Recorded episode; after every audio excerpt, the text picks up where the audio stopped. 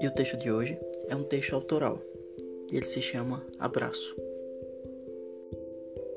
Há dias que acordo bem, noutros acordo desorientado. Em alguns dias fico bem aquém de tudo aquilo que me é esperado. Certos dias me causam tristeza, mas alguns outros euforia. Tem dia que mergulho de cabeça, em alguns outros eu só quero calmaria. Tem dias que o abraço me conforta, em outros me conforta muito mais, pois não há nenhum dia que eu queira ficar sem o abraço de quem aqui se faz.